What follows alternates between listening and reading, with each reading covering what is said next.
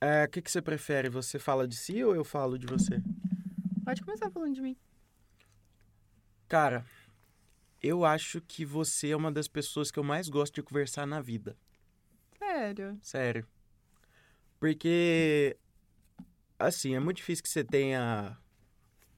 Vamos chorar já? Não, é muito difícil que você tenha alguém assim que você se sente confortável pra ser bobo e pra não ser bobo. Acho que nós é assim desde sempre, né? Sim. É. E a gente se conhece faz um tempão, né? Faz, velho. Eu até, tipo, quando você. Quando você foi mudar. Porque você, você mudou em que ano?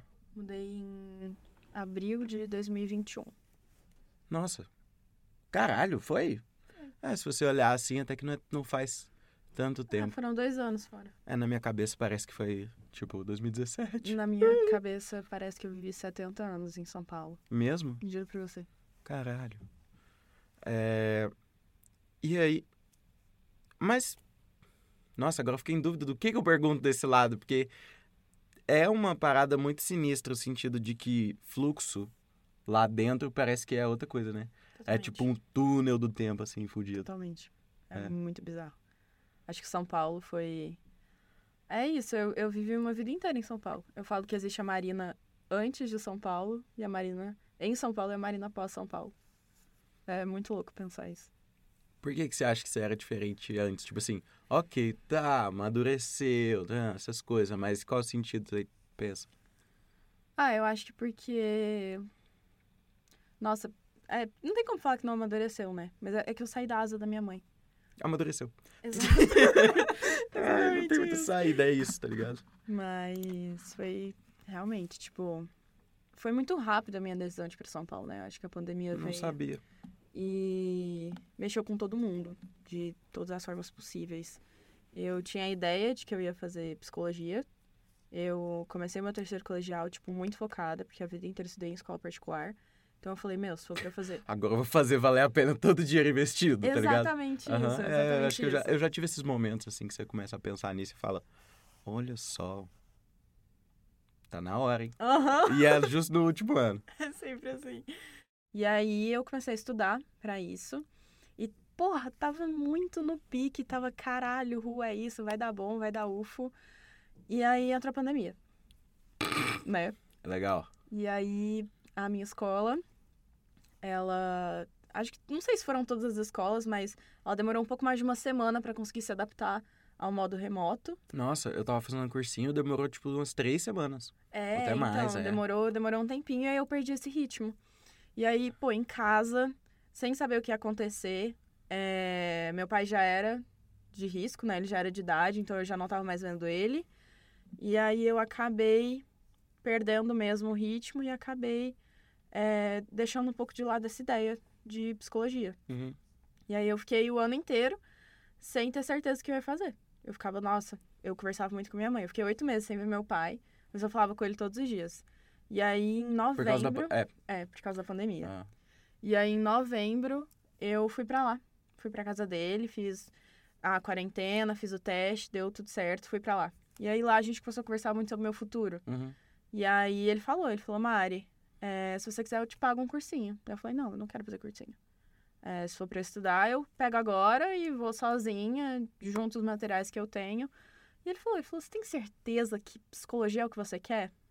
E na época eu já fazia... Mexeu completamente. Ele, com a sua ele, cabeça. ele alugou um triplex na minha mente. Aham. E aí, na época, eu já, já tinha mais de ano que eu vendia os doces, né? Os cookies, as tortas, aquela coisa toda que eu vendia. E ele falou, cara, você tem uma mão muito boa pra comida. Você nunca cogitou a ideia? Eu falei, pô, já cogitei. Cogitar já. é. Sim, já cogitei, mas acho que eu nunca pensei em fazer isso. Ele falou, então procura. Ele falou, procura.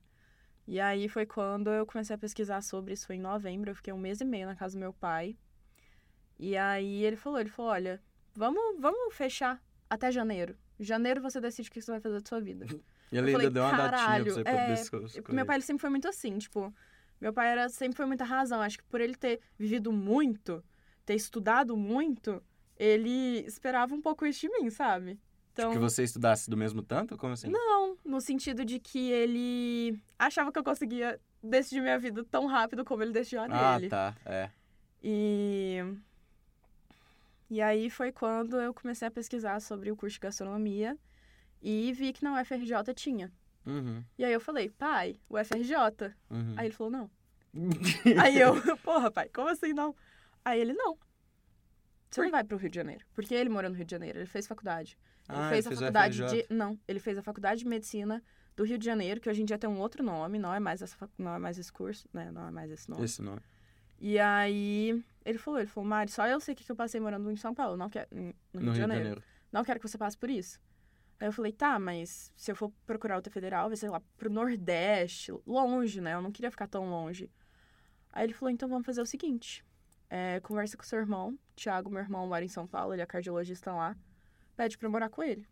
Se ele deixar, você mora com ele, eu pago sua faculdade. Aí eu falei, caralho, tudo que eu fiz pra não fazer uma faculdade particular, ele Adiantou nada. Nada. E aí, mandei mensagem pro Thiago, ele falou, nossa, não dá. Uhum. Aí eu falei, caralho, que merda. aí ele falou, Mari, não dá, porque eu não tô mais na casa que eu tava, agora é um apartamento. E aí ele tava casando. Uhum. E aí eu falei, não, tudo bem. E agora? Eu lembro direitinho, isso foi na noite de Natal que ele me deu essa resposta. falando que eu- 2020 ainda. 2020. Tava eu, a minha irmã Fernanda, que morava com meu pai na época, a Micaela, minha sobrinha, e o meu pai. E aí eu lembro de eu escutar esse áudio e eu começar a chorar na mesa. E eu falar, pai, acabou, eu não vou mais. Ele falou assim, você vai sim. Aí ele começou a pensar em solução e ele falou, e a madrinha da sua mãe? Uhum. Eu falei, hum, é verdade. E no dia seguinte eu mandei mensagem pra ela, ela falou, eu te recebo de portas abertas, vem morar comigo. Ah, foi eu- de um pro outro, assim. Exato.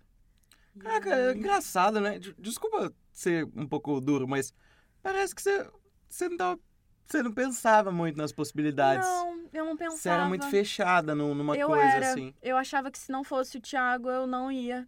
E. Não sei, eu, eu realmente nunca tinha pensado nesse lado, porque eu sempre fui muito apegada ao meu pai. Então eu sempre pensei em gente da família dele. Aham. Eu nunca pensei que a família da minha mãe, tipo, essa tia, ela é irmã do meu avô, ela é minha tia avó. Eu nunca É pensei. madrinha da sua mãe. Madrinha da minha mãe. Eu nunca pensei que ela poderia abrir a- as portas Tipo da casa assim, dela é, e me receber. Que não é tão conectada assim, né? tipo, não é uma Exato, tia tipo, eu- Eu direta. não tinha contato com ela. Eu tinha contato com o Thiago, tinha contato com a Sofia, que é a filha dele, que é um ano mais nova que eu. Então eu falei, caralho, eu vou morar com a minha sobrinha e tal, muito Ah, caralho. amigas. Aham. Tava muito feliz. E aí, acabou que deu certo. Comecei a organizar minha vida. Estudei e fiz vestibular da, da faculdade. E aí Vestibular- lá... É, em Bimurumbi, né? Isso. E aí lá eu ganhei 50% de bolsa. Nó, bom, hein? Bom pra caralho. Tipo assim, reduziu a metade do preço, né? Isso é meio óbvio.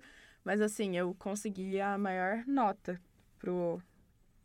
Pra que... E você engatou depois pra estudar? Tipo, depois do, do pandemia? Porque, ó. Só no tempo que eu tava no meu pai. Ah, Eu tive uns dois, três meses ali, né? Eu fiquei um mês e meio na casa do meu pai, voltei pra minha casa. E aí eu estudei, estudei, estudei. Eu peguei uma professora particular de redação pra fazer redação no modelo deles. uhum. E aí eu consegui fazer, fiz vestibular online, deu tudo certo, foi excelente.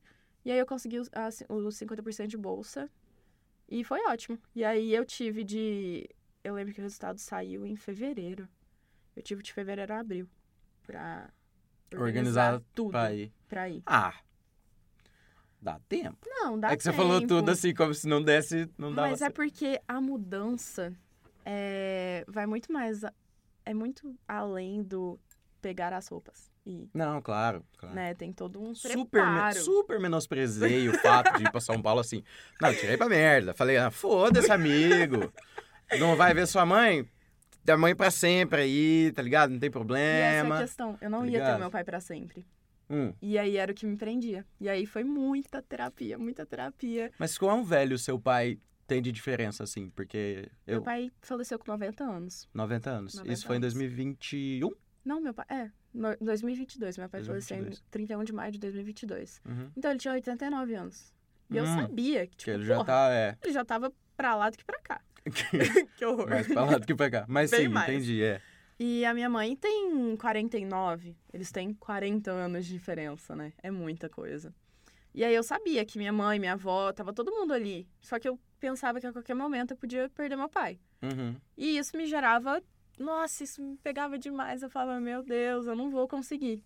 E aí, com muita terapia, eu fui. E ele foi a pessoa que mais Mas me apoiou. você fez o. Desculpa, a, te- a terapia. Não, seu pai foi o que mais apoiou desde o começo. Desde o começo. É, ele. Isso é óbvio, né? É você querer fazer psicologia na UFO, tu já- seu pai mudou seu rumo. Totalmente. É. Totalmente. Você fez o que ele falou, assim, mais ou menos Exato. confiou e é isso aí. Uhum. Mas você tava falando que você fez terapia. Aí você, tipo assim, fez terapia, claro, é. Veja, você queria fazer psicologia já. Então você já fazia terapia antes, pelo menos é uma coisa que Já. você já imagina que Eu a pessoa faço terapia faz. desde os 10 anos. Ah, então você tem essa noção, já tem essa carreira Sim, aí na tenho terapia. 10 anos de terapia, já passei por três terapeutas diferentes. É. E... e aí eu conversei com ela, ela foi me ajudando a entender. E eu não tava tão longe, né? Eu tava a 9 horas de distância, 650 quilômetros. Tipo assim, Não tão longe, não. Não, É porra. longe pra porra. Tá bom, ok, você não tá indo pra Alemanha, não tá indo pra exato, Austrália. Tipo é. assim, se acontecesse alguma coisa, eu conseguia vir Claro, sim. mais rápido. Exato. Mas a, a questão de você fazer terapia pra. Você quis dizer que você fez. ó, É, você já tinha rotina, né? Eu ia perguntar se você foi pra terapia por causa disso. Mas não, Uhum. foi um negócio que começou a ser o assunto Sim, exato. do negócio, entendi. Foi, tipo, por uns quatro meses, o meu assunto principal é a minha ida pra São Paulo. Ah, tá, sim, entendi. Desde o dia que você. Que ele falou, tenta. Ah, tá. Aí É, eu falei, isso que eu ia tenta. Aí eu, entendi. Que show, mano. E aí, é, a gente ignorou completamente sua história antes disso, mas foda-se. tudo bem, a gente Foda-se. volta nela depois. É, não, foda-se. É, Não, vamos voltar agora. Por que que você... Tipo assim... Ah, vou fazer um bolo. Um dia Tá. que você virou e falou, ah, vou fazer um Ok. bolo. É, o meu pai, político, né? Você vai jogar essa informação? Vai, né? Pô, ué, Óbvio, tá. caralho. Tudo bem. É, eu nasci, meu pai tava no último ano de mandato dele de prefeito aqui de Berlândia. Nasci em então eu nasci 2003. seu pai era prefeito. Sim, Não sabia. era. Que O foda. governo dele.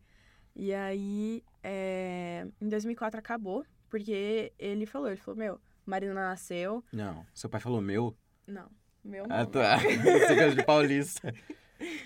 Fica um pouco. Tem Nossa, alguma que coisa em mim agonia. Eu ainda. odeio esse sotaque paulistano, desculpa. Me perdoa. Continua, vai. Seu pai tava no mandato dele ainda, o Tava último. no mandato dele ainda. E aí a minha mãe engravidou. E aí a minha mãe e a minha irmã começaram a sofrer muitas ameaças. Não, é qual toda política e família de política é Exato. Nem, não tinha nem Instagram ainda. Não. Não, nossa, é. Ainda bem que ele Era- aposentou antes, Eram né? umas coisas bem. Graças a Deus. É. Eram umas coisas bem pesadas, assim. Tipo, minha mãe grávida, nove meses de mim. Ligava Aham. e falava assim: Fulana, Rênia, vai lá ver se a, se a Georgia, a minha irmã, ela tinha Aham. quatro anos na época. Se ela tá na escola? Aí Caralho. minha mãe desesperada, Isso é um com negócio- isso- segurança, polícia, pra ver. E tava. E tava, de boa. Óbvio. é. E aí. Nossa, que desgraça, Não, né? era horrível, era horrível. Meu pai tinha que andar de colete e tal. Era muito complicado. Foi, tipo assim, uma época muito complicada. E aí meus pais conversaram. Meu pai tinha o sonho de se reeleger. E aí ele falou: não, é, a Marina vai chegar, eu vou focar nela. Porque meu pai foi médico, né? Ele se formou no Rio de Janeiro, trabalhou em São Sebastião. Em suados anos de Rio de Janeiro, como ele falou. né? Trabalhou em São Sebastião, foi é, diretor do Santa Clara aqui por anos. Eu nasci em Santa Clara. É. Pois é. Flada, né? Pois é, muito provável que ele- a mãozinha dele. Não, mentira, ele já não era mais. Não, ele já, era, pre- político. Não, pelo amor de Deus. Porra. O cara quer ser prefeito, coordenar o Santa Clara, pelo amor de Deus também, né? Vai dormir, caralho. É, É. não. E aí, ele. ele. Perdi o fio. Uai, você tava falando que seu pai. Eu também. Ah, que você decidiu tal, seu pai e tal. Tá, andava sim. de colete, eu tava é, nessa isso, parte. tá, assim. tudo bem. Quando você E- falou que seu pai andava de colete, eu me perdi um pouco. Eu fiquei, eu fiquei imaginando ele lá de colete, coitado. É, tadinho. É. Era bem complicado. Imagino, né? Deve ser meio pesado. É pesado, ele disse que É. era muito pesado, era É. desconfortável, muito quente. É. E aí? E aí ele acabou optando por abandonar, abandonar não, né? Largar a Sair da política, carreira sair política. da carreira política e focar 100% em mim. E aí foi quando ele Mas, Beleza, rolou desculpa, isso. ele fez o quê? Ele, tipo, parou de trabalhar? Porque já tinha idade pra aposentar. ele já era aposentado de médico Uhum. e aí eu acho que ele aposentou na política também. Dá pra, dá pra viver tranquilo. Não precisa trabalhar, não. Não, Né? não. Mas ele nunca, ele nunca, ele tipo saiu de cena, Uhum. mas ele sempre foi, posso falar? Tipo, Claro. tá, ele era filiado ao PMDB. Uhum. Então ele sempre esteve ali. Uhum. Até pouco tempo atrás, ele ainda ia participar das votações e tal. Tipo assim, Era uma coisa louca. Uhum. E aí ele acabou é, ficando meio que stand-by ali e focou mais em mim. E aí meus pais ficaram juntos por 10 anos, separaram. E meu pai foi estudar filosofia. Ele começou a faculdade de Nossa. filosofia com 70 e tantos anos nas costas, é, lá na Faculdade Católica Uhum. aqui de Berlândia. E, porra, se apaixonou. Sempre leu muito, sempre estudou demais. E aí a vida dele ficou isso, virou isso. Tipo, eu e os estudos. Girava em torno disso. Aham. E. E aí, assim Uhum. É. foi indo.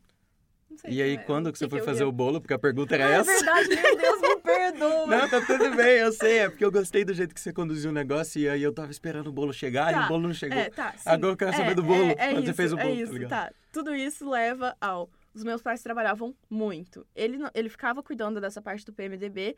Então, tipo assim, ele não tinha que trabalhar, mas ele ficava muito fora. Ele ia muito pra BH, muito pra Brasília. E minha mãe é paisagista. Ela tinha um viveiro de plantas na época. E aí minha avó ficava comigo. E aí Uhum. entra a história do bolo. Sua avó, mãe do, da sua É, Da mãe. minha mãe, isso, minha avó Vânia. Sempre foi uma cozinheira de mão cheia. E desde pequena eu sempre gostei de ficar em volta. Eu lembro que lá em casa a cozinha era enorme e a bancada era toda de pedra. E eu sentava na bancada e ficava vendo ela cozinhar. Conforme eu fui crescendo, ela colocou um banquinho e falava: Mari, faz isso, Mari, faz aquilo. E ela foi me ensinando, foi me fazendo pegar gosto por Uhum. isso. E eu falo que a minha avó foi a pioneira no mundo da gastronomia pra mim. Eu acho que se não fosse ela, é, eu não ia não ia ter Criado gosto é, também. criado gosto, porque a, a Georgia tava na- lá em casa do mesmo jeito, mas a Georgia era um pouco mais velha. E a Mas minha- ela não ficava rodando a cozinha. ela não ficava rodando a cozinha, ela não ficava em volta da minha avó. Ela tinha as coisinhas dela, né? Quatro anos de diferença. E aí eu fui crescendo vendo a minha avó cozinhando e ela foi me ensinando o básico, tipo assim, fazer um arroz, fritar uma carne. Foi me ensinando. E aí, quando os meus pais se separaram, eu ia muito lá pra casa do meu pai, eu passava todo final de semana lá com ele. E ele falava, faz alguma coisinha pra gente. Ele adorava meu brigadeiro. Uhum. Aí ele falava, faz o seu brigadeiro. Só que ele não chamava de brigadeiro, ele chamava aquele docinho preto que você faz. Eu falava, tá, tudo bem. E você já chegou nele um dia e falou assim, é brigadeiro. Eu Ele já se falei. recusava. ele se pá. recusava, ele sabia Entendi. o nome daquilo, mas É. Ah. ele falava, não, eu quero aquele docinho preto que você faz. Eu falava, Aham. tudo bem. Aí aí eu fazia o brigadeiro. Então eu cresci nesse meio de cozinha com a minha avó, e depois que meus pais se separaram cozinhando pro meu pai. E minha mãe continuou trabalhando bastante. Minha avó continuou ficando bastante com a gente também. E aí eu sempre fui meio que me enfiando nesse meio. Uhum. E aí eu criei esse gosto. Só que nunca foi algo que eu pensei, putz, levaria pra minha vida. Não. Quando eu decidi começar a vender os doces, foi por causa que eu queria pagar Porto Seguro. A viagem de Porto Seguro. Juro por Deus. Caraca. Eu percebi que o ar-condicionado tá desligado. Eu vou É. ligar aqui. É, sim. E tu pagou e foi? Conseguiu? Eu não Pandemia. lembro se você foi. Também. Mas tu criou gosto pelo negócio da venda, porque Me dava um retorno muito bom. Tipo, eu vendia muito bem na escola. Gente, eu preciso falar. Desculpa. A gen- Eu gosto de gravar episódios que eu esqueço que a câmera tá ligada e tal, e isso tá acontecendo. Ótimo. Só que eu preciso dizer que eu sempre prometi pra Marina que eu ia comprar alguma coisa dela. E eu nunca comprei. Nunca, Marina. Nunca. Jura? Nunca comprei. Eu nunca Sério? comi. Eu nunca comi um grão de açúcar que passou no seu dedo antes. Foda, né? Isso é uma bosta. Não, é muito ruim, porque, tipo assim, eu acho foda o jeito que tu faz as coisas, o jeito que você tem interesse por esse assunto, essas coisas. Só que eu nunca comi. Tipo assim, aconteceu tal que eu não. Sempre falava. Ah, dia que você fizer o bombom de morango, eu vou querer. Ah, eu gosto muito de cookie, hein? Vou comprar. Nunca comprei. Nunca comprei. Agora eu tenho um emprego, eu posso pagar. E você não faz. Mas eu trabalho. Mas a gente vai chegar lá. Tá. É, aí você vendia e vendia bem? Tipo assim. Muito bem. Eu vendia mousse de limão, mousse de maracujá, torta holandesa e cheesecake na escola. E nossa, Cheesecake de vendia- gelatina ou cheesecake cheesecake? cheesecake, cheesecake, né? É mesmo? Mesmo. Eu uma vez eu fui aventurar nesse cheesecake de gelatina e eu não sabia que era ruim. É ruim, É ruim. é ruim. É ruim. Não, eu Não, e é assava, triste, eu porque fazia o cheesecake assadinho. você. é, depois você comeu o cheesecake, De verdade? aí você não quer o de gelatina, Uh-uh. né? E aí, nossa, os meus professores. Eu tenho um professor, inclusive foi o professor Renato, de Química. Aham. Amo ele de paixão. E ele só me chamava de as men- a menina dos doces.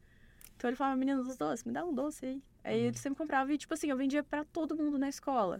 O cara da cantina não podia sonhar com isso, mas eu faturava uma grana cabulosa O cara pra da mim, assim. cantina, coitado, lutando pra pagar as contas. e uma criança de 15 anos vendendo mais que ele. Juro, eu vendia horrores. E aí eu consegui pagar toda a minha viagem, porque eu dava o dinheiro pro meu pai e sobrava dinheiro pra eu Não, sair. e era coisa de uns 4 mil, né? 5 mil por aí. 5 mil, foi. Caralho, É, eu consegui pagar bem, bastante. foi, foi muito bom.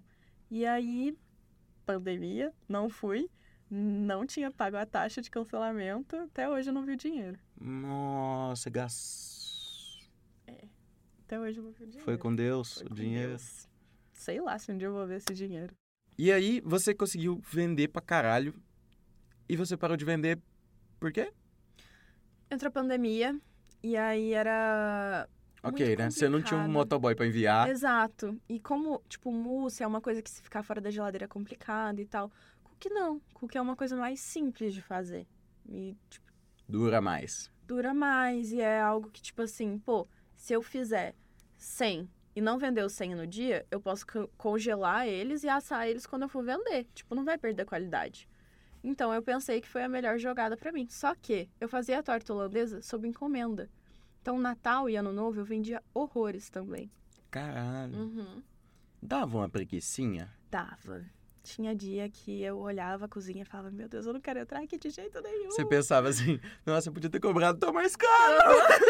podia ter cobrado mais caro porque eu tô com preguiça e não tá valendo Sério. isso tanto que a pessoa pagou. Às vezes eu passava 10 horas em pé dentro da cozinha sem parar pra respirar. Minha mãe entrava na cozinha e falava, Marina, pelo amor de Deus, senta e come, almoça, tipo assim, bebe uma água. Porque quando eu tô fazendo minhas coisas, eu entro e eu me desligo, eu me desconecto daquilo. Acredito que você também. Mas, tipo assim, o mundo não existe em volta quando eu tô dentro da cozinha. Por isso que eu não gosto que ninguém dê palpite ou que fique ali, ah, posso te ajudar? Quer me ajudar? Lava a louça. Não gosto que mexe ali no que eu tô fazendo, porque ali é meu momento, meu momento de terapia, meu mundinho, eu gosto das coisas do meu jeito. E aí. Mas sim, eu tinha muita preguiça. Tinha dia que eu acordava arrastada. É, mas parece que valeu a pena. Valeu a pena. É isso que importa. Valeu bastante. Antes de você ir pra faculdade, você tinha uma, um. Vamos dizer, tô chutando, posso estar errado. Mas você tinha uma familiaridade maior com confeitaria do que com Com a praça quente. né? isso, que se chama praça quente. Isso só tava. Uhum. Só tava. Me testando. Não, tava. É, pra ver se você se formou direito, né? Pra ver Pra também ver se a vale Lua- meu é, diploma. Pra ver se a Anhembi Murubi tá trabalhando direitinho. É, e aí, vamos falar. Você conseguiu equilibrar isso aos, te- ao- aos poucos ou realmente você só gostava mesmo de confeitaria e, enfim... Engraçado. É, para vender, é muito mais fácil vender doce do que comida quente, É. né? Mas eu sempre amei cozinhar. Tipo, No sem ser geral. Confeitaria. Tipo, se você fosse lá em casa, eu não ia falar, tipo, ah, vou fazer um jantar pra você. Eu não ia pensar na sobremesa. Eu ia pensar no prato que eu ia fazer pra Uhum. você. Tipo assim, eu sempre tive essa coisa, principalmente por massa. Acho que eu veio um pouco mesmo da, da minha família italiana. E, e eu sempre tive esse gosto, sempre gostei demais de fazer massa e carnes também. Adoro mexer com carnes. E aí, na faculdade, só me deu a oportunidade de me aprofundar mais ainda. Tipo, Ah, entendi. eu vendia doce porque era mais fácil. Mas se eu pudesse escolher, eu vendia salgado. E. E aí, na faculdade, eu só fui ter eh, confeitaria no meu último semestre da faculdade, como matéria extra. Caralho. Aham. É, foda. Entendi. E aí eu, na, assim que eu entrei, foi. Eu tive o básico da, da gastronomia, né? Parte de cortes, é, controle higiênico sanitário. Desculpa, eu fiquei, eu fiquei com vontade de perguntar realmente isso. Tipo, como que se divide as matérias lá no sentido... Quando que vocês- vocês têm caderno? Tá ligado? Sim, tem. É, porque isso que eu queria saber. Qual é a parte da faculdade de gastronomia que a gente não imagina que existe? Ahn, plano de ataque. Sabe o que, que é isso? Ah, depende. Se você quer invadir uma casa ou um país, deve ter. Você não monta um plano pra fazer isso? Uhum. É a mesma coisa, você não entra na cozinha sem um plano. Você tem que saber o que você tá fazendo. Você não pode chegar lá, olhar e falar, e agora? A não ser que seja o momento Eu de. sempre que entro na cozinha, eu falo, e agora? Exatamente, eu faço o Mas contrário. dentro de uma cozinha profissional, você não pode fazer isso. Não, claro. Por isso que eu não tô lá. Senão, fudeu. Se eu estivesse lá, acabou. E aí, eu lembro que foi o meu primeiro choque, porque eu sempre fiz um plano de ataque na minha mente, de tipo assim, nossa, assim que eu chegar, eu tenho que fazer meu mise en place. Então, se eu vou usar, eh, se eu vou fazer um macarrão, eu tenho que pegar uma panela, uma... Preciso colocar água na panela para ferver. Então, o que, que eu preciso? Eu preciso de sal, preciso disso, disso, disso, de faca. Quantas facas eu vou usar? Não sei o quê. Pegador de macarrão, não sei o quê, nananã. Sempre tive essa noção. Só que na faculdade, a gente só entrava pra dentro da cozinha se a gente apresentasse um papel com isso. Então era desde o conferir utensílios, conferir ingredientes, eh, separar a mise en place. Aí você tinha que fazer por parte, tipo, nossa, o que, que eu vou fazer? Agora, a primeira coisa que eu vou fazer vai ser colocar água per- pra ferver, mas eu não posso colocar o sal, porque o sal atrasa o, a fervura da água. Então, isso daí eu tenho que deixar Coloca o sal separado. depois? Coloca o sal depois. Depois que já tá fervida. Depois que já tá fervido. Ah, Vai anotando aí, Aí, ó. galera. Vai anotando. dicas. e aí eu colocava lá, tipo, ah, eu tenho que cortar o alho, a cebola e a pimenta. Aí eu- tudo isso a gente ia esquematizando. Então foi o meu primeiro choque na cozinha, porque eu achei que era muito automático, muito tipo, ah, você nasce sabendo. Não, eu percebi que muita gente não nasce sabendo. Eu cresci sabendo porque eu cresci sendo ensinada. Uhum. Mas eu percebi que tinha gente ali que tava ali por hobby, que não fazia ideia do que tava fazendo ali Uhum. dentro, sabe? E, nossa, esse ar tá gelado, pode subir um pouco. Claro. É, Deixa eu te falar, tem uma, uma situação que é a seguinte. Desculpa aí que eu tô ajeitando o ar-condicionado, licença. É, acontece. Se vocês não têm ar-condicionado, o que, que eu posso fazer? Desculpa, que horror. Que horror. Não, que horror.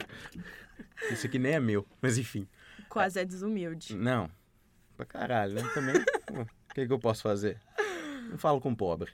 Tô brincando. É, E aí a gente tava caminhando pra um assunto que é essa parte da... das aulas de gastronomia e as coisas que a gente não imagina. É, eu me identifiquei um pouco com essa parte de, de preparar no papel, porque a gente faz pauta, né, na faculdade de jornalismo. Sim. Que é, tipo, não realmente só pegar as coisas e ir e realmente se preparar. E eu tava. Teve uma atividade que a gente fez que a gente tinha que planejar quais fotos a gente tiraria lá antes de ir. e, tipo, quais seriam as. Tipo, possibilidades caso a primeira ideia não der, não der certo, sabe? Um monte de coisa assim. E aí eu fiquei imaginando, cara, como que eu vou fazer isso aqui se eu não tô lá? É a mesma coisa. É exatamente isso. Tipo assim, cara, eu tenho que pensar em tudo que eu vou fazer. Às vezes tinha uma receita que tinha, sei lá, demorava duas horas pra ser feita, eu tinha que pensar na receita. Em cada passo da receita pra eu anotar. E se tivesse errado, se o professor olhasse e falasse assim, não faz sentido, eu não entrava na sala até eu arrumar. Eu tinha que arrumar aquilo pra poder entrar. Ah, eu desbloqueei a memória. Eu tive isso com fotojornalismo, na verdade. Porque fotojornalismo era, pelo menos a- com a- o professor que eu tive, era assim: a gente tinha que preparar como ia ser a nossa foto. Mano! Só que não tem como, porque é a natureza. É, tipo assim, vou tirar foto de um ciclista. Aí, Em que momento que vai passar o ciclista? pô, se pá, não passa. exato, Se não passar, fudeu. exato. Exatamente isso. Tipo, eu tinha que calcular co- o tempo que a água ia ferver pra eu conseguir fazer tudo. Só que eu não sei em quanto tempo a água vai ferver. Eu tenho que me basear, porque talvez o dia o gás esteja um pouco mais fraco, vai demorar um pouco mais. Depende Vento. do relevo. Você sabia dessa? Não. Tô te passando agora. Pressão. Pressão, Ah, pá. sim. Mas é Ah, só isso panela de sim. pressão, pá. É? Ah, e se você não sabe, como é que eu vou saber? Eu não posso fazer eu sei é nada pra você. é gastronomia, não química. É, não. Exato. Tinha alguma coisa de química lá? Tinha. Vamos deixar o copo aqui, porque se Ah, ficar tá, batendo... ali- desculpa. Tá. Não, não, só segura e aí a gente segura. Desculpa aí, Erros. Foda-se. É, mas não tinha química, então. Não, tinha. Sempre tem, né? Química, não. matemática. Jornalismo não tem, não. Não, mas a gente tá falando de gastronomia. É, tá, desculpa. É que você falou sempre tem. Eu, ah, Sempre tem. Tipo, não tem como você fazer um pão se você não usar química. É. Isso depende da fermentação. Mas você pegou um gostinho, tempo. pá? Porque eu acho que você não gostava de química e física, essas coisas. Não, nunca gostei. Mas sim, gostei dali. Tipo assim, é legal pensar, tipo, porra, é, a temperatura tem que estar tal pro fermento desenvolver, pro glúten desenvolver, e eu tenho que abrir a massa sem quebrar a O massa. que, que é glúten? Nossa, é Não, desculpa, não devia ter Vai perguntado ser então, muito talvez. difícil explicar isso, mas. Tipo assim, Ai. Você tem licença pra falar merda se você estiver errada, tá? Não, Tudo bem. mas é porque eu realmente não sei colocar em palavras o que seria um glúten. Tipo assim, eu sei ali, olhão da massa, se a massa desenvolveu o glúten. O glúten, quando você abre uma massa, tipo, você a massa tá na masseira batendo. Só que se ela bate muito, o glúten desenvolve. Só que o glúten, na farinha, só desenvolve com líquido. Então, tipo assim, se eu faço uma, ma- uma massa que não vai água, por exemplo, hoje no trabalho, eu fiz uma, uma massa que vai em- em cima da chu. É uma. Deixa eu tentar explicar de uma forma simples. Chu é uma Carolina. Preciso Explicar pra burro. Chu é uma Carolina. Aham. Só que a Chu, ela é francesa, só que foi conhecida no Japão. E aí é, um- é- é uma massinha que a gente coloca em cima, que ela forma um. chama craquelã. Fica um- uns quebradinhos em cima, umas- uns rachadinhos. Acho que você. você Eu deve- sei o que, você que é sabe chu, mas nunca comi. eu tô Tá, ligado. tudo bem. E aí é feito com manteiga, farinha e açúcar. Não vai água. Então eu posso mexer, trabalhar aquela massa sem correr o risco de desenvolver o glúten. Sem que ela fique dura, sem que ela cresça. Então, tipo, celíaco pode comer? Sim. Porque. Não, porque a farinha tem Ah, o glúten. Aí é. Entendeu? Aham. Ter o Aí glúten só que é o se problema. fosse verdade. uma farinha sem glúten, aí tudo bem. Mas, Mas... dá pra fazer chu com farinha sem glúten. não, porque a massa de farinha. Então a não, vai- massa... não vai comer, não vai comer. Não É, vai comer. Come uma salada, uma outra coisa assim, não vai ter glúten. Porque, nossa, que É, desgraça, é muito né? difícil Doença trabalhar sem desgraçada. glúten. É, É, imagina. muito Principalmente com complicado. confeitaria. É, é muito difícil. Eu acho que é porque envolve muita coisa, assim como o vegetarianismo, o veganismo, tipo assim. É muito complicado trabalhar isso dentro de uma cozinha, porque não pode ter contato com nada. Se eu mexer com um ovo aqui, eu não posso fazer uma comida para um vegetariano, para um vegano, Aham. entendeu? Que É uma coisa meio ética também, né? Tipo, o Exatamente cliente, isso. Entra aham. muito mais a questão da ética. Então é a mesma coisa. Só que também corre o risco do glúten. Se você for fazer uma pizza com glúten aqui e eu fazer uma pizza sem glúten aqui, pode contaminar. Aí tem contaminação cruzada. Aí o cara toma. E eu também. Nossa, A esse merda. cliente morre. É isso que eu tô falando. Tipo assim, é, eu vi num dos seus podcasts. Ah, com o The Grande. Que ele falou sobre Aham. não Ah, Eu sei ter qual que é. responsabilidade. É que Uhum. Exato. tem, um- tem umas profissões realmente que exigem uma responsabilidade, tipo médico, bombeiro, essas coisas que, Exato. tipo assim, tá custando a vida de alguém. E cozinheiro também. Eu É. posso matar alguém se eu errar em alguma coisa. Tipo assim, se eu fizer uma contaminação, eu posso matar uma pessoa. A gente vê muito isso nos programas do. Todos.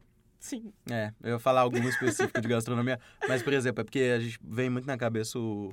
O, o Jacan lá no Pesadelo da Cozinha, Aham. porque a gente vai nos restaurantes que tem nada de saneamento básico, essas Sim, coisas. é assim. umas coisas absurdas. E, e realmente, tipo assim, é a vida de uma pessoa que tá ali. A pessoa tá confiando em você pro que vai pra dentro dela. Uhum. Então isso é muito sério, tipo, é uma responsabilidade muito grande. Mas então é muito complicado. Mas a pergunta no começo tinha sido da matéria, né?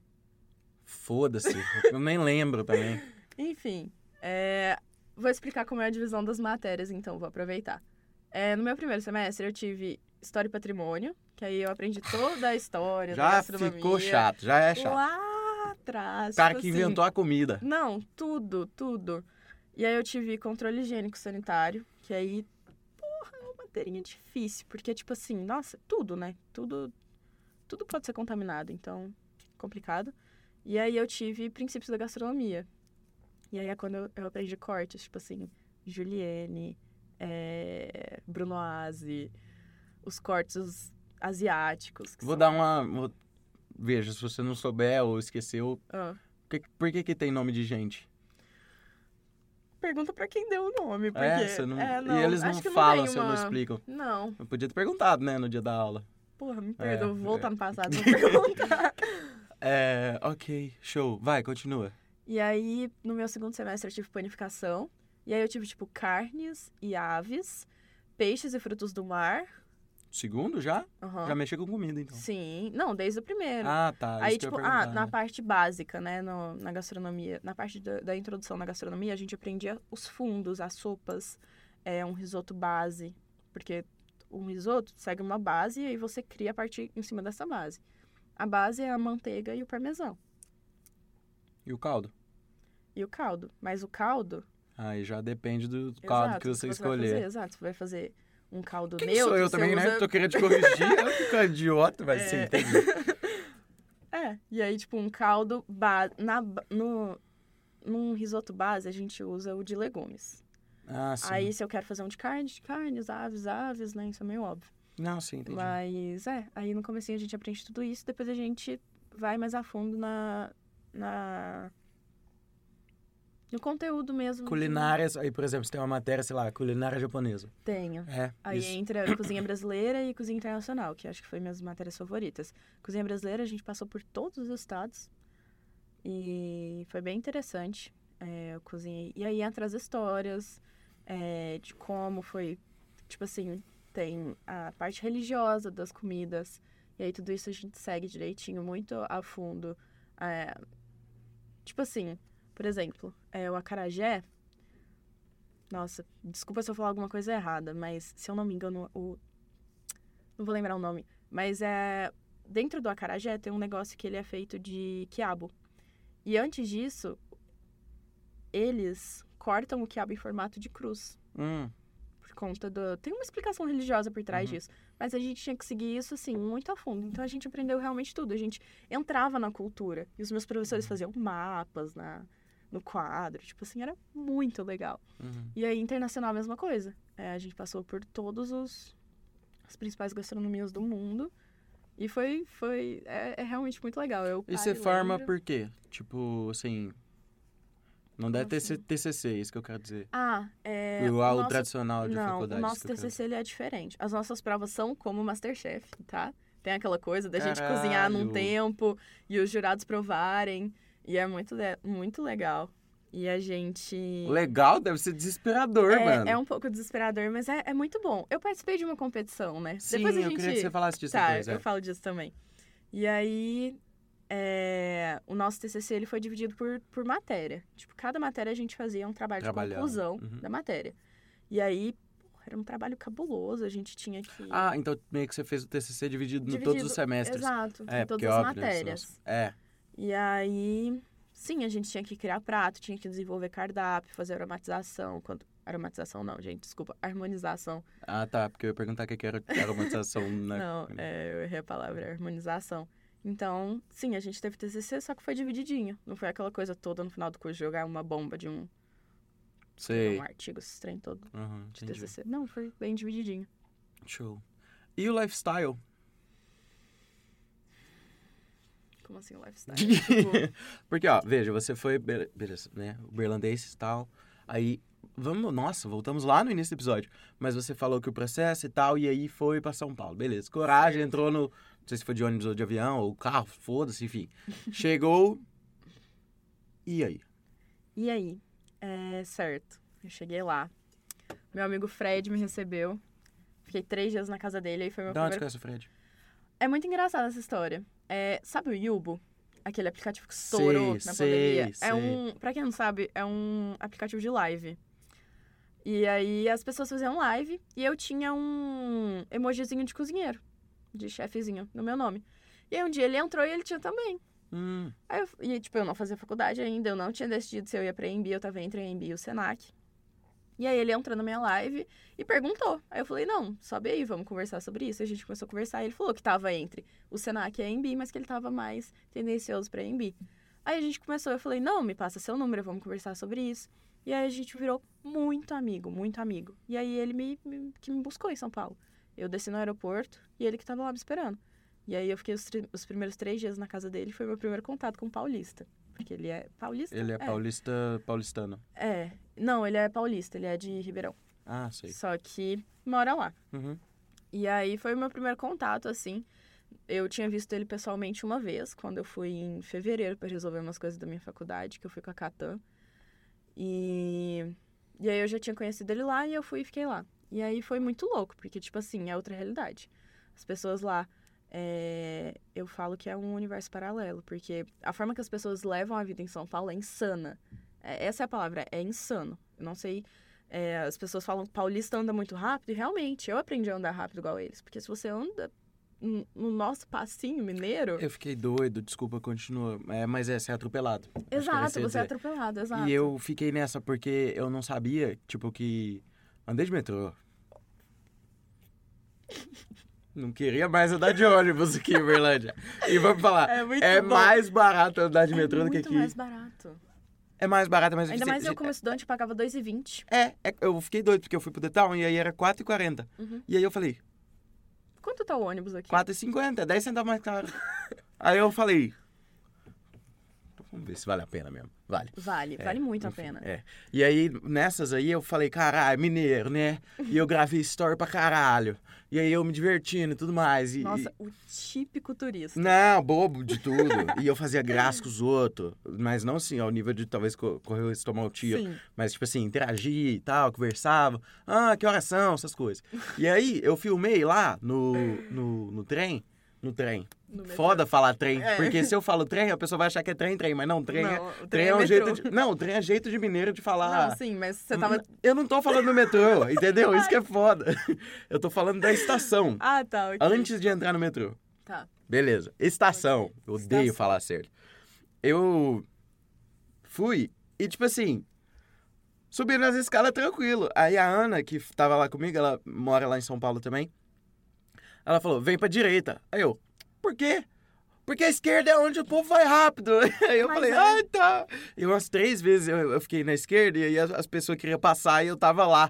Aí eu, nossa, eu fiquei Sério. pensando, e nossa, pra que gente burro, que mora que lá, burro. dá uma vergonha. Eu tenho certeza que a Ana ficou com vergonha. Porque quando eu e a Mesa, a É, gente foi é, ficou pro com show do vergonha. Coldplay, Ela ficou com vergonha. a Meso, ela não prestava atenção. Eu falava, Meso, vai pra direita. Ela assim, não, tá de boa, não tem ninguém. Aí tinha aquela fila gigante atrás dela. Eu assim, Meso, vem pra cá mesmo, por favor. Não, não paga de turista, não mostra que você é turista. Porque Ah, turista é bobo. Não, eu fiz amizade com um cara, saindo do detalhe, fiz amizade com um cara lá, que tava com uma carinha engraçada, sabe? Tipo assim, Hum. uma carinha. Gente boa. Ele me segue lá no arroba coisa adulto lá no meu Instagram. Se você não segue, segue lá. E aí. e aí ele começou a me seguir. Eu falei, nossa, porque eu fui na virada do meu aniversário, né? Uhum. Do dia 2 pro dia 3. Aí eu tava assim, pá, e eu tava feliz, cara, meu aniversário e tudo mais. Nós no metrô voltando, todo molhado, fudido, fedendo. E aí eu olhei pro cara assim atrás de mim, ele tava conversando, assim, meio animado, tal, com os amigos dele. Eu falei assim, ô, hoje é meu aniversário, você acredita? e aí ele falou, não, não é possível. Eu falei, hoje, 3 de setembro, te mostro agora. Fui lá, Puxa peguei, a minha- carteira. fechei minha carteira e fiz assim, ó, aqui, ó. Pega aqui no meu RG, 3 de setembro. E aí mostrei pra ele e tudo mais. E aí eu falei, e você não sabe? Eu tenho um podcast. Não, e aí eu fui falando, aí nós conversou. Ele tá no. Depois você vê, tá nos destaques do. Que eu fiz um destaque no Detal, ele tá lá. E aí eu falei com o cara, nossa, foi muito massa. E é muito louco. Tipo, eu sou bobo, né? Você não é boba. Aí Não, você ficou. Eu, eu fui muitas vezes boba lá em São Paulo. No meu aniversário, por exemplo, gente. Eu fui pra uma balada no meu aniversário e saí contando pra todo mundo. Nossa, meu aniversário, sabia? Meu Ah, aniversário, igual meu aniversário, eu. meu aniversário. Gente, eu adorava falar que era meu aniversário, isso era muito legal. Porque todo mundo fica feliz, todo mundo comemora. Cantaram parabéns pra mim quando eu saí do Exato, metrô. aham. Eu achei muito foda. Isso é muito legal, porque É. a galera junta, pula, grita. Eu queria- Veja, eu não estava bêbado, eu tinha acabado de sair do show do Post Malone, eu tava muito feliz. Eu queria beijar na boca das pessoas, tanto eu tava feliz, assim, eu queria abraçar. E aí, e aí os meus amigos são tímidos, assim, e aí eles não deixaram. Eu toquei, não ia sair beijando a boca das pessoas, né? Veja que isso é crime. Mas eu ia, eu tava, eu tava querendo amigar, eu tava querendo amigar, eu tava feliz, eu queria abraçar, enfim, desculpa, eu fiquei mais animado que você contando a história. Vai, continua. Tudo bem. E... e aí, então, eu fui aprendendo a me tornar uma paulista. E virou, né? E virei, né? Nossa, eu lembro que a primeira vez que eu vim pra cá, depois que eu me mudei, meu, a galera falava muito, tipo, nossa, Marina, você tá com muito sotaque, você tá com muito sotaque. É, você acabou de falar meu. Mas meu é um que eu nunca consegui perder. Ah, vamos trabalhar nisso. Você me ajuda? A gente tenta. Eu acho. Tipo assim, tem gente. Eu tenho uma amiga de- que ela é de Rio Preto, a Sofia. E aí ela conversa e ela fala que ela tá. Por exemplo, nossa, eu fico muito raiva que ela vira e fala Uberlândia. Ai, que dor no coração! Porque não é Tinha uma época que eu Uberlândia. falava desse jeito. Não é Uberlândia, é Uberlândia, Uberlândia. Fala encorpado, entendeu? Fala com vontade. Parece que a pessoa tá com nojo da palavra. Ai, dá Cara. agonia. É, é, é, é isso. Não, eu, eu tive minha época de. Às vezes eu puxava um, nossa, ali é a porta. Porta. Como é que eu falava? Eu não lembro nem como é que eu falava. Graças a Deus. eu Graças a não lembro, Deus, né? Tipo, não lembro, nossa. Só o meu que ficou. Mas o meu a gente vai trabalhar nisso pra você não, não ter mais que falar isso. E aí, é, eu cheguei, as minhas aulas iam começar, tipo assim, eu acho que eu cheguei, eu fui pra lá dia 27 de abril, um negócio assim. E as minhas aulas iam começar, tipo, dia 10, dia 15 de, de maio. Uhum. E aí minhas aulas, tipo, não começaram, foi começar, tipo, em agosto. Então eu fiquei parada em São Paulo. Parada não, vivi horrores nesse mês, tá? Fiquei de férias em São Paulo, gastei todo o dinheiro que eu não podia gastar. E aí foi quando eu conheci tudo e todos. E aí. Ah, e como foi pra amigar? Foi muito fácil. É mesmo? Foi. Tipo assim, é, eu já cheguei com o Fred, ele acabou fazendo faculdade comigo por um tempo, depois ele trancou. E eu já cheguei. é, a gente já tava tendo umas aulas online, então eu já conheci a galera pelo Discord. Uhum. E aí, logo que eu cheguei, no. No segundo dia que eu tava lá, a gente foi para o restaurante de uma amiga minha. E que eu trabalhei lá, inclusive. Uhum. E aí eu conheci ela, o irmão dela, e conheci. No mesmo dia eu conheci mais outras três pessoas da minha faculdade. Então eu já, eu já cheguei nas minhas aulas conhecendo eles. Ah, Só que, que eu não- fácil. Isso é. também aconteceu comigo, é bom, é, né? é muito bom. Facilita tipo as assim, coisas. é, eu não cheguei lá perdida. Tipo assim, a Camila, uma das minhas melhores amigas lá de São Paulo, ela disse que ela chegou sem. Ela não conhecia nada nem ninguém. Ela chegou completamente perdida e eu já tinha meu grupo. Eu já tinha Uhum. as pessoas que eu tava ali. A gente, todos os dias, a gente ia mais cedo pra casa do Fred, que ele morava na rua de cima da faculdade. A gente ficava, tipo, uma hora lá e descia a pé. Então, todos os dias de manhã eu tava com eles. Uhum. Antes, durante e depois da aula. E aí, então, pra mim isso foi muito fácil. Eu sou uma pessoa comunicativa, eu não tenho dificuldade de fazer amizade. Graças a Deus. Mas eu- o meu, meu. Meus amigos de São Paulo não é igual aqui. Porra, eu conheci uma pessoa, a pessoa faz, sei lá, IMEPAC. Uhum. Beleza, conheço ela. Aí eu conheci outra que faz Pitágoras. Não, lá em São Paulo eu conheço as pessoas da minha faculdade. Porque se eu trombasse uma pessoa lá da Santa Amaro num rolê, eu nunca mais ia ver a pessoa. Isso era uma coisa que me deixava muito intrigada. uhum. Porque São Paulo é tão grande que acontecia muitas vezes de eu nunca mais ver a pessoa. Tipo assim, de eu encontrar em rolê, fazer amizade, ficar o rolê inteiro com a pessoa. Nossa, tipo assim, melhores amigos, super vamos sair. Aqui fudeu. Aqui Nunca- É. fudeu. Se você vai pra Sigismundo Pereira, fudeu. Vai ver todo mundo que Exato, tipo, tá com as mesmas Pisou caras na assim. arquibancada do Sport Bar? Acabou. Você vê todo mundo. Tu vai censurar? Não, é que você mesmo, que nem fala pra mim, ai, tô indo, a gente se encontra lá. e não foda-se. é, exato, é exatamente isso. Tipo assim, eu não preciso avisar ninguém. Tipo, ah, vamos encontrar em tal lugar. Não, porque eu sei quem eu vou encontrar. Hum. Em São Paulo, não, eu nunca soube. Tipo, eu nunca, nunca fui pra um lugar pensando, nossa, acho que eu vou encontrar fulano. Não, porque não tem como. Porque São Paulo é muito grande, é dividido em zonas. Então, eu estudava na Zona Sul, morava na Zona Oeste, um dos meus melhores amigos é da Zona Leste. Então, tipo assim... é, e eu trabalhava em Budas Artes, que é uma cidade vizinha de São Paulo. Então, assim, o meu ciclo, ele era, ele sempre foi muito limitado à faculdade. Os Mas meus ao mesmo amigos tempo, são cada um numa. cada um num lugar, num canto de São Aham. Paulo. E- É como se fosse aqueles diagramas assim que você vê de bolinha Aham, junta. Exato. E aí, tipo, junta ali no meio, todo mundo Exato. na, na IMB. Aham, e e cada vai- um com o universão ali. Exato, todo mundo tinha Foda. o seu mundo, sabe? Foda. É, eu falava que. Eu lembro a primeira vez que eu fui pra casa de um amigo meu do Santana. E ele morava em Santana, que é a zona. Eu fiquei hospedado lá. Muito bom aquele bairro, eu gostei é muito bastante. bom, eu É. gosto mais de lá. E eu lembro que foi uma viagem, pô. Eu acho que eu demorei, tipo, três horas e meia da minha casa pra casa dele. Tipo, caralho, Caralho. três horas e meia eu chego em Uberaba aqui. É, entendeu? não, você chega em Ribeirão Preto. É verdade. Então, assim, era muito louco isso. É, eu sempre achei isso muito legal. E aí eu fui me adaptando. É, eu sentia que as pessoas são. são receptivas. Na real, não é que elas são receptivas, é que elas estão cagando pra você. Tipo assim, a vida delas é tão corrida, tão. que eles não vão. Não é igual aqui em Uberlândia. Tipo assim, lá eu aprendi a ser sozinha. Eu entendi que ser sozinha não é um O problema. negócio lá da solitude, É, que exato. não é solidão. Exato. E eu aprendi isso, que não, não tinha problema eu ir num shopping sozinha, eu ir num cinema, eu ir almoçar, eu ir fazer compra. Ninguém tava nem aí. Eu sinto aqui, se eu sentar ali na, no McDonald's pra comer, as pessoas vão ficar me olhando, tipo, nossa, o que que essa menina tá fazendo? Ela não tem amigos? Talvez eles nem pensem isso, sabe? Não, Mas... ninguém liga de verdade. Então, mas Isso é é porque foda. São Paulo, a vida lá é tão corrida que tá realmente todo mundo cagando pra você. E as pessoas são muito diferentes, são muitas culturas, muitas formas de se expressar. Então, tipo assim, eu ia pra Paulista, gente, era um lugar assim que por metro quadrado tinha mais gente diferente.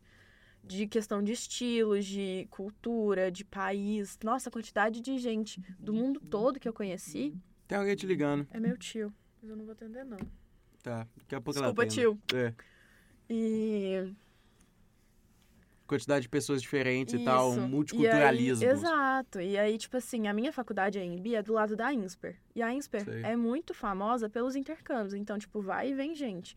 Então, nossa, a quantidade de gente que eu conheço da França, da Itália, tipo, é muito legal. Porque você vai conhecendo outras culturas, vai conhecendo novas línguas, era Você vai muito se legal. enriquecendo mentalmente. Exato, tipo, nossa, eu gastava muito meu inglês bêbada, meu Deus do céu, como eu conversava. Eu, começa... eu já falo muito em português, eu bêbada em inglês, meu amigo, você não tem ideia. Eu falava demais, eu gastava os meus 10 anos de inglês. Mas era muito legal, tipo assim, eu acho que eu consegui me adaptar bem. Mas a saudade de casa sempre foi presente, É, imagino. sempre foi presente. Ao mesmo tempo, você tem vontade de voltar pra lá? Tipo, vamos falar não só sobre a questão de mercado de trabalho, mas também sobre a questão. Lá é uma cidade morável, por mais que seja fodida e tenha tal, né? Cracolândia, mil Sim. coisas assim. Mas- Ainda dá uma sensação de porra. Que massa seria Sim. se eu voltasse. É, eu tenho um professor, que ele foi meu orientador, foi ele que me ajudou durante o, o campeonato que eu participei, o concurso, que ele falava, ele falava, Mari, você vai voltar pra Uberlândia, mas você não vai ficar lá, tipo, suas raízes não vão ficar lá, você ainda vai voltar pra São Paulo. E eu ficava assim, e eu lá, não quero voltar, quero voltar, que eu não aguento mais São Paulo, porque São Paulo é uma cidade perigosa, eu saía com medo de casa, eu morava num bairro de casa, então morei em casa lá, e sendo que aqui eu sempre morei em apartamento, então eu tinha esse medo, às vezes minha tia vinha pra Uberlândia, eu ficava sozinha lá, eu, nossa, eu morria de medo. e então eu saía de lá com muito medo, eu criei muitos hábitos pra não correr o risco de ser assaltada, que aqui em Uberlândia eu não preciso ter, Sim. mas que lá é, é o mínimo. Uhum. E Eu senti um pouco isso em um dia, dois que eu fiquei lá. imagina dois anos, é bizarro assim, tipo assim, a minha vida mudou completamente. Uhum. Mas eu falo que talvez num futuro, mais com mais Você tem maturidade. quantos anos? Tenho 20. Puta que pariu! Não. Sim, Você tem muita vida. tenho. É. Eu Ó, teu pai viveu 90 anos, filho. Exato. Você tem um muita vida, filho. Tenho E muita seus vida. genes duram muito. Amém. É. Deu pra chance. caralho, né? Então, enfim. Viver é bom pra caralho, né? Viver é muito bom. É. Eu gosto mais. Fala sobre a competição. Porque essa parada da competição, muita gente vê gastronomia e vê um pouco de Masterchef e aí, Todo tipo... mundo me pergunta: ah, por que que você não vai pro Masterchef? sei Não, o quê." não vai. Não vou. Eu não tenho Por favor, vontade. é, não vai. Porque eu Para sinto de que ser o é seu mas- amigo. Não, não para não. Mas eu, eu penso assim, não, Marina. Não, eu não. É porque eu sinto. Ai, meu Deus, vai ter gente que vai me jogar muito por isso, mas eu sinto que a galera vai pro Masterchef não pra ganhar conhecimento, pra ganhar mídia. Ah, não, mas isso todo mundo não tem problema não. Eu é porque acho tem isso gente também. que não concorda. Tipo assim, na faculdade isso era muito ponto de discussão. e tem Você gente não que fala, ganha, "Não, tipo não assim, sei eu o acho quê." que no mercado pode ser que você ganhe reconhecimento, notoriedade, mas reconhecimento talvez não necessariamente. E aí lá você ganha mídia. E às vezes a pessoa nem é tão boa assim. Tipo assim, eu vejo muito ganhadores de Masterchef com restaurantes ruins. Jurados de Masterchef com restaurantes ruins. Acontece. V- Teve uma moça no Masterchef que ela fez um, um absurdo na primeira temporada. Eu acho que você vai lembrar disso. Qual? Não, essa moça não trabalha em lugar nenhum. De, de, de, de, de restaurante não tem como. Ela fez o petit gâteau. e aí, show. Aí o, o Jacan foi lá, apresentou o petit gâteau e tal. E ele fez a apresentação do petit gâteau e tal. Enfim, mostrou como é que tava. E no petit gâteau do Jacan, tava de certa forma e as pessoas podiam reproduzir, mas não precisava ser uma re- reprodução exata, nem de apresentação, nada. Uhum. A querida, pra fazer igual o do Jacan, pegou o bagulhinho branco que fica aqui embaixo e polvilhou em cima. No petit gâteau. Polvilhou sal. Ela polvilhou sal no petit gâteau porque o dele tinha açúcar de confeiteiro. É. Cara! Esse foi um dos melhores episódios de Masterchef da minha vida. Porque eu falei. Isso é minha cara. eu pensei, nossa, isso é faria minha isso, cara. Eu Igor? faria pra caralho. que Primeiro bobeira, foda. velho. Eu achei muito massa, enfim. É, campeonato, como que se. tor- Como que aparece essa oportunidade? O que, que significou, assim? Tá. Eu acho que foi um divisor de águas na minha vida, assim. É... Você vê, a pessoa, a pessoa saiu de Uberlândia, foi pra São Paulo. Tananana, fazer gastronomia. A o divisor de águas dela foi o campeonato lá da gastronomia, um negócio muito específico. Mas é, é porque. Eu falo que, né, no começo do episódio eu falei, tipo, ah, existe a Marina de São Paulo e tal, mas também existe a Marina pós-Colavita. Uhum. A Marina amadureceu muito. Uhum. Porque, é, deixa eu pensar, a competição, a final aconteceu em. Aconteceu em junho, dia 13 de junho, eu lembro direitinho. É, só que a gente se inscreveu, vamos lá, do começo, né? A AMB tem parcerias. E a Cola Vita é uma marca italiana. de azeites, de massa, de aceto, de uma porrada de coisa. Que molhos. todo mundo sabe o que que é aceto. É, aceto balsâmico. Vinagre. Ah, tá. E aí, é, eles patrocinavam e todo ano eles fazem essa, esse campeonato, essa competição, essa Copa Colavita, que é como eles chamam, Chama assim. e que quem ganha passa uma semana na Itália às custas deles. Pra passear? Pra passear e pra conhecer a Olha. aham, para conhecer a empresa, sede, a Colavita, Colavita, essas exato e coisas. tal. E pra ter a experiência de caçar trufa, de e aí passeia em grande parte da Itália. E aí o meu professor virou pra mim. Ela- Ele me chamou pra fora da sala. Eu falei: "Nossa, ele vai comer meu rabo esquisito agora. Eu devo ter feito uma merda cabulosa". Ele virou pra mim e falou: "Eu quero que você participe, porque você vai ganhar". Deve ter posto sal no petit gâteau, tá ligado? Certeza, tipo isso. E aí ele Ele pegou- te deu essa confiança assim, falou, é tu. ele falou, ele falou, você vai ganhar. Aí eu olhei pra ele e falei, nossa, chefe, você tem certeza? Ele, tenho. Ele, eu quero que você escolha uma dupla. Aí ele, mas escolha com Ai, sabedoria. mati o copo no dele. Tadinho. Vai, continua, desculpa. Aí ele falou, mas você tem que escolher com sabedoria. Eu falei, putz, tá. Aí eu fui e chamei a Mariana, Uhum. minha duplinha de coração. Mariana, eu te amo. Beijo, Mariana. E eu Não sei chamei quem é. ela e falei, falei, Mari, topa? Ela falou, topo. Aí a gente começou a estudar possibilidades e no Colavita a gente tinha que criar um prato com a massa e com o azeite deles e mandar a ficha técnica do prato com uma foto. Eles iam escolher é, de 16... Lá na Itália. É, tu- os caras vão vir aqui pra...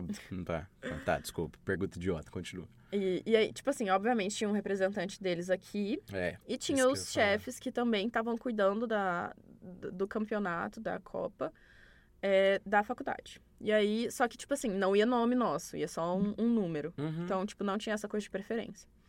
E aí, a gente tinha que desenvolver um prato. E aí, eu mandava ficha técnica e de 16 duplas eles escolhiam oito. e depois e- quatro, dois e... Exato. E aí a gente passou da primeira fase. A É, nossa mata-mata primeira o bagulho. fase foi É, a nossa desse primeira fase. A gente começou a pensar nas coisas, acho que foi em novembro de 2021. Aí a gente começou a decidir as coisas e e aí beleza, a gente desenvolveu um prato muito bom, a gente fez uma massa e aí a gente criou uma manteiga de tutano. Tutano é a... É a- Vamos lá. A gordura do osso do boi. exato. Foda. E aí a gente fez o tutano assado com confit de alho e pimenta, mais algumas outras coisas. E aí a gente fez o macarrão montado nesse, nesse molho de manteiga. E aí a gente finalizou com uma. Ah, porque além de tudo tinha que ser um prato é, ítalo-brasileiro. Então tinha que ter. Brasil e Itália. Exato. É meio óbvio. Mas é sempre bom explicar, né? Vai que. Uhum. E aí a gente colocou, a gente usou o queijo tulha. Lembra que você ganhou o queijo tulha? É, eu conversei comi disso esses com dias você. foda. Muito É, gostoso, né? bom. Que pra quem não sabe é o parmesão brasileiro. Uhum. E aí a gente usou ele. E enfim, nosso prato ficou lindo, sério. Eu morro de orgulho desse prato. Foi uma criação que a gente fez com muito carinho, muito amor. A gente se dedicou bastante. Passamos pra segunda fase. Aí a gente tinha que reproduzir esse prato pra eles, pra eles provarem. Aí a gente reproduziu. E só que a segunda fase aconteceu. é, Não, mentira. A segunda fase foi no dia 13 de junho. E a final aconteceu em agosto, porque ele já tinha feito 13 dias de falecimento do meu pai. Hum, Então, e eu tinha voltado um dia antes pra pra participar. uhum. Meu pai faleceu no dia 31 de maio. É, eu tava em São Paulo, quando eu recebi a notícia, eu vim pra cá. E aí eu não consegui voltar pra São Paulo. Uhum. Você Eu- ficou aqui um eu tempo. fiquei um eu tempo lembro que você aqui. ficou aqui. Fiquei. E aí no dia 12, nisso a Mariana lá em São Paulo, ela e o chefe Pedro é, fazendo os testes. Eu não tinha feito nenhum teste da Uhum. massa. A gente conversando só por WhatsApp, só por ligação. E aí eu cheguei e a gente fez, a gente passou. E eu acho que, tipo assim, aquilo ali pra mim foi uma conquista. Porque eu nunca Uhum. imaginei que três dias depois de eu perder meu pai, eu ia conseguir passar pra uma final de um campeonato que significava tanto pra mim ali Uhum. naquele momento, né? Sim. E que foi um campeonato que meu pai me apoiou muito. Desde quando eu falei pra ele que eu ia participar, ele falava pra mim, eu lembro dele no hospital, e ele conversando comigo, ele falando, Mari, vai dar certo, tipo Uhum. assim, eu já te vejo lá, eu tenho certeza. E esse apoio do meu pai sempre foi muito importante, porque eu fui meio que só com o apoio dele, o resto da minha família tava meio pé atrás com essa história de São Paulo. Então, tipo Era- assim... Era o chefe e seu pai falando, não, você vai ganhar, vai. Exato. tipo, Tá ligado? então, tipo assim, se meu pai E o chefe Pedro falavam, acabou. É, Acabou. Tipo assim, eu tinha certeza são as daquilo. validações que você tava precisando, assim, Exato. de certa forma. né? que, que, que eu falo que o Se bem chefe que conseguir validação do seu pai, você sempre teve, né? De certa sempre forma, é. tive. E- Mas eu entendi o que que você quis dizer com isso. Sim. E aí, quando a gente passou, é, eu lembro que foi. Nossa, foi muito emocionante. Eu lembro de eu ligar pra minha mãe e ela. E, tipo, na hora que, que eles anunciaram o nosso nome na segunda fase, eu olhei pro chefe Pedro e ele tava, tipo, com um sorriso, como se fosse filha dele. Uhum. Tipo assim, ele tava muito feliz. E aí ele veio, me abraçou e ele falou assim: Eu tenho certeza que seu pai tá muito orgulhoso. Aí acabou pra mim, né? Ali eu chorei, eu chorei, gente. Eu me acabei em Ah, choro. não, tá louco. E ele Ah. falou: Eu tenho certeza que seu pai tá muito orgulhoso, vocês fizeram um excelente trabalho, e agora focar na final. E a final. Ai, licença, que tá com um cílio aqui. Tá me Tem dando que fazer um agonia. pedido. Fecha o olhinho. Agora vamos ver como é que. Quem que vai ficar com. Ah, não vou ficar rico. Bosta. Vai. E, e ele falou: "Ah, Agora é focar na final e vambora. E a final a gente tinha que desenvolver um cardápio com entrada, prato principal e sobremesa. E a gente deu aula, tá? Não é por nada não, Não é? mas ficou muito da hora. A gente fez uma entrada com um peixe envolto na zucchini amarelo e verde. Fada, aqui que é zucchini. A zucchini abobrinha. Ah, tá. Com. É que os nomes bonitos pra uns bagulho tipo vinagre, Hum. aceto, zucchini, Abobrinha. abobrinha, Aí a gente fez um quiabo, gel. teu nome bonito, giló, tá ligado? Tem uns nomes bonitos pra isso. Sei lá. E... e aí a gente fez um gel de limoncello. Limoncello é uma bebida alcoólica à base Sim. de limão Isso na entrada? siciliano, Na entrada. Não, foi muito cabuloso. Aí a gente fez um pó de pimenta biquinho. Tipo, a gente desidratou a pimenta e triturou. Porque, véi, a faculdade é muito foda. A gente tinha acesso a muitas... Muitos instrumentos, muitas máquinas interessantes e... Enfim, deu pra gente fazer um excelente trabalho. E aí... Beleza, prato principal. Deixa eu ver mais ou menos o que que a gente fez. Prato principal, a gente fez a bochecha do boi, do, do porco. Com a orelha Bichectomia no porco, tá ligado? com a orelha do porco Aham. também. Enfim, a gente fez um tanto de coisa e a nossa sobremesa a gente fechou. Porque, tipo, a gente contou sobre a, a história da família Matarazzo, que é a família de imigrantes que veio pro Brasil, que em São Paulo, principalmente, teve uma... É, uma... Matarazzo espalhou como praga. Hum, Exato, em São Paulo, né? Veja, pelo amor de Deus, né? Não vamos fazer associações nenhumas, mas enfim, o que eu quis dizer é que espalhou bastante. É. É, e tem muito. Matarazzo é um nome forte muito em São Paulo. Teve um cara lá Sim. que foi candidato a governador, coisa assim. Enfim, muito Matarazos aí. E aí eles vieram da Itália, aí a gente pegou lá da cidade que eles vieram, aí a gente fez a nossa entrada inspirada naquilo. Uhum. Hum. Aí o prato principal a gente quis fazer com porco, porque eles. É, um dos principais, uma das principais indústrias deles era uma in- um frigorífico. Uhum. E aí a gente fez baseada nisso. Então, todo o nosso cardápio, a, a parte visual do cardápio foi a irmã da Mari que fez a, a Luana. Luana, você é uma diva também. Que cuidou dessa parte Visual. visual, né? Óbvio. De apresentação. Isso. E aí a gente escreveu os textos lá e tal, beleza. E a nossa sobremesa foi bem brasileira. E aí a gente fez um bolo de azeite. Um bolo de azeite. Caralho! É. Com mel.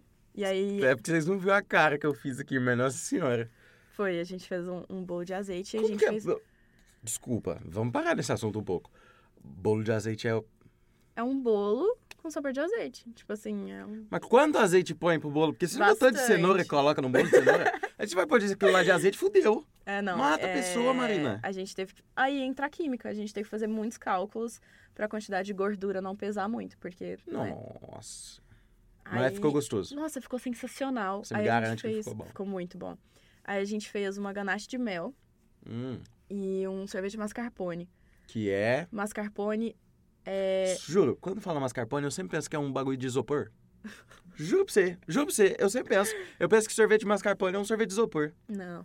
É, sabe a burrata? Sei. Sabe aquele creminho que tem dentro da burrata? Sim. Aquilo é mascarpone. Mas é salgado? Aham. A gente fez um sorvete salgado. E um bolo salgado. Que não é salgado, mas Não é azeite salgado. é meio salgado. Mas aí vem a ganache de mel. E aí a gente fez uma uma compota da Oh meu Deus, qual que é o nome da fruta? Que ta- também é um nome de uma pimenta. Caiena. Não. Jurubeba. Não sei. cambuci. Cambuci, é isso que eu tava pensando. É. E a gente fez uma, fruta, é, uma compota da fruta cambuci. E é uma fruta muito difícil de achar. Porque não é uma fruta que, na época que aconteceu a competição, tava em produção. Então a Uhum. gente teve que comprar congelada, descongelar. Foi um rolo. A gente teve que ir atrás de fornecedores. Tipo assim, foi muito louco. E aí a gente fechou com, com essa sobremesa. E aí a gente apresentou e tal. E tinham quatro duplas. A minha e a Mari, a das meninas que ganharam, que estavam fazendo pós, já em gastronomia. E duas duplas de, de dois. é, duas duplas mais novas, tipo, Uhum. um Tipo, semestre atrás. o que a gente chama de bich- bichetes e bichos. Exato. seus. Aham, entendi. Os meus bichinhos. E aí é, ficou entre a gente e a dupla Que ganhou. que ganhou. Foram as meninas da pós. Ah, sim. E aí, na hora que. Nossa, eu lembro que eu sofri muito. Eu sofri bastante em São Paulo, mas. Porque Os você. sentimentos é. seus, Marina, eles vão se misturando ali, uma coisa. Sim, Vai se envolvendo, É. né? A gente vai se envolvendo. ali. sim. E porque, tipo assim, pensa. é, você tava a um passo da Itália, de graça. Eu tinha feito meu passaporte, eu nunca tinha tido passaporte, eu nunca saí É, do país. porque... Porque ali a qualquer momento poderia acontecer. é, inclusive, vocês iam pagar, eles iam também escolher a data, essas coisas. né? Exato, então, tipo Nossa, assim. Que caralho. E aí a gente entregou. E aí quando foram anunciar, quem anunciou foi a Rosa Moraes. Rosa Moraes, pra quem não sabe, é a fundadora do curso de gastronomia aqui no Brasil. E quem trouxe foi ela e a primeira faculdade que teve o curso foi a EMB. Então ela é embaixadora do curso na minha faculdade. Então eu tive a oportunidade de conhecer essa lenda. Podia ter colocado qualquer pessoa, né? Pra não dar um peso a mais, mas aí colocaram não, tinha que a ser ela. pessoa. E eu já fiz, como eu fui estagiária na equipe de eventos, eu trabalhei em muitos eventos pra ela. Hum, Então ela me conhecia. E aí, quando anunciaram que tinha sido a outra dupla, eu olhei pra ela, ela me olhou assim, fez tipo, calma, vamos conversar. E, e eu sabia que a gente não ia ganhar, porque eu olhava pro chefe Pedro, o chefe Pedro não me olhava. Ele não conseguia olhar nos meus olhos. Eu sabia que, é, talvez que ele... ele já sabia o resultado. Ah, porque ele ele tava tinha como dentro ele da saber sala. já? Ele tava dentro da sala. Ah, tá, Quando sim, foi- quando sim, fizeram quando a eles soma. foram, aham, sim. E aí ele não conseguia me olhar. E eu lembro de eu virar pra, pra Mari e falar, Mari, a gente não ganhou. Uhum. E ela, calma, que não sei o que, ainda tem chance. Eu falei, difícil, porque as meninas fizeram pós, elas têm muito mais técnica. Porque era a única coisa que diferenciou a gente foi isso. Uhum. E a gente perdeu por dois décimos. Por dois décimos na soma, a gente perdeu uma viagem pra Itália. Eu tava a dois décimos da Itália, você imagina o tanto que eu fiquei frustrada. Ô, Colavita, Ô, Colavita, por favor, tira, faz o- essa. tira o escorpião do bolso, pô, leva quatro pessoas, cara. Não é? A gente Não tentou dá essa muito. sensação? Não dá essa sensação? Os caras vão levar dois, com tudo pago. Leva, leva, quatro e tira, tira, sei lá, dois dias pago. Mas é. A gente tentou de tudo. A, a Ai. Rosa tentou também. Arrumar um advogado. A Rosa sei lá, tá tentou ligado? que a gente pagasse só Tapetão. a passagem. Tipo assim, a gente tentou de tudo. Pagar... Ah, pá, é. Mas realmente Ah, não tá deu bom, perdeu, certo. perdeu, né? Não teve o que Perdemos, fazer. e aí ela veio conversar. E eu lembro que isso me marcou muito, porque eu sempre. Porra, quem não admira aquela mulher? E tipo Uhum. assim, é, falam que lugar de mulher é na cozinha, mas não na cozinha profissional. Uhum. É, é um ambiente muito machista, dominado por homens. E é muito difícil trabalhar nesse meio. É muito difícil. E aí ver uma mulher tão poderosa na minha frente falando calma, foi algo que me marcou assim, que eu acho que eu vou ter essa lembrança pro resto da minha vida. Foda, né? Dela virar pra mim e falar assim, Mari, eu refiz essa conta três vezes. E eu não aceitei que vocês não ganharam. Uhum. Vocês perderam por técnica. Porque as meninas tinham um pouco mais, mas por sabor, o prato de vocês estava excepcional. Eu nunca vi duas meninas de 20 anos fazer um trabalho que vocês fizeram. Muito marmanjo nunca conseguiu fazer igual. E realmente, velho, a gente deu nossa vida nisso. Uhum. Tipo assim, foi um coletivo pra que aquilo desse certo, pra que aquilo fluísse da forma que fluiu. E foi sensacional. Perdemos, mas falo que foi um, a experiência mais insana, porque eu tive todas as emoções em um momento só. Eu tive. Eu, eu tava extremamente nervosa, feliz, e eu lembro de eu acordar com as costas travadas no dia. De nervoso. De isso aí, nervoso, é. exato. Tipo, de eu não consegui mexer o meu pescoço. E eu lá fazendo, e tipo assim, a cozinha que a gente tava era toda com vidro, assim. Uhum. Ah, Então todo mundo assistia. E eu lembro de eu olhar pros meus amigos. E eu lembro de eu olhar pros meus amigos e os jurados. E eu olhava assim, e eu falava, ai meu Deus do céu, acho que eu vou infartar. Sai fora, Eu tinha a filho, sensação isso é coisa de que- psicopata. Não é? Eu tinha a sensação de que eu ia infartar a Que qualquer porra momento. de curso é esse? Tá E aí doido? eles entravam e falavam cinco minutos e a gente tinha que finalizar aquela coisa. E a gente, sim, chefe, aquela coisona mesmo, Masterchef. Bem, Foi bem caralho. doido. E aí eu falo que foi uma experiência muito rica pra mim, porque eu levei o meu corpo ao, ao meu limite. É. Ali eu cheguei no meu limite. Não, ali era infarto. Próximo passo. era Exato, exato. Eu tinha essa sensação que ali eu ia chegar, eu fui até o meu limite. E foi muito legal ver até onde eu conseguia ir sobre a pessoa que eu tava. Tipo, foi muito legal ver onde a Marina, de 20 anos, estudante de gastronomia do quarto período, conseguiu fazer. infarto. Por que que você... Veja, eu acho que eu te interrompi. Pode terminar o que você tava Ah, Tá falando. Era isso que eu ia falar. Por que que você gosta dessa pressão? Eu acho que. Deixa eu ver. Por que, que eu gosto dessa pressão? Porque, desculpa falar, a sua vida, vamos dizer assim, é um pouco mansa nos padrões do resto da humanidade. Tipo assim, ok, mas você só tem essa vida também, e isso aí só pode se medir pelas suas próprias dores. Mas é, esse tipo de pressão, é, há um, um gosto por isso. Tipo, eu vejo que você, tipo, por mais que você ame e tal a cozinha, você poderia amar a cozinha pra si só. Mas você não é uma cozinha pra si, você é uma cozinha pra entregar algo pra alguém e você passa por pressões absurdas pra isso. Sim. É, eu acho que eu gosto desse desafio. Eu acho que. Acho que por eu ter tido uma vida muito mansa, muito dada, que querendo ou não, eu tive todos os privilégios do mundo. É, as coisas sempre vieram fácil. De uma forma muito fácil. Então eu acho que aquilo ali. Eu tava completamente fora da minha zona de conforto. Nada ali era fácil. Tipo assim. é, tinha gente de tudo quanto é tipo ali de condição financeira, de. Sabe, de tudo, tudo, tudo, tudo. Então, ali com a minha vida, eu era a única. Então, se eu não me levasse ao extremo, se eu não mostrasse onde eu tô, tinha muita gente boa o suficiente também pra chegar no sucesso, tanto como as meninas que ganharam, porque realmente fodas, tá? Uhum. Foi um absurdo. Mas eu gosto dessa, dessa pressão. É, a, minha, a minha superior lá na, onde eu trabalho, ela falou pra mim, ela virou pra mim um dia, falou, Mari, eu sinto que se eu te desafio, parece que você entrega as coisas com tanta garra, com tanta gana. Porque eu realmente gosto dessa sensação, sei lá. Eu gosto de ser desafiada. Eu não gosto das coisas fáceis. Veja- No sentido Sim, geral da vida. É, é, de mão beijada. eu não gosto dessas coisas. Tipo assim, eu acho, principalmente, a minha psicóloga fala muito em questões amorosas. Que se tá muito fácil, se tá ali por muito tempo pra mim, hum, não quero. Eu É. gosto de desafio, eu gosto de correr atrás, eu gosto de, sabe, de arrastar um pouco. Uhum. Eu gosto disso, eu não, não gosto dessas coisas muito fáceis, porque, sei lá, acho que as coisas vieram fáceis demais em alguns aspectos. Porque é óbvio que vivi coisas difíceis, Uhum. mas. Eu gosto disso.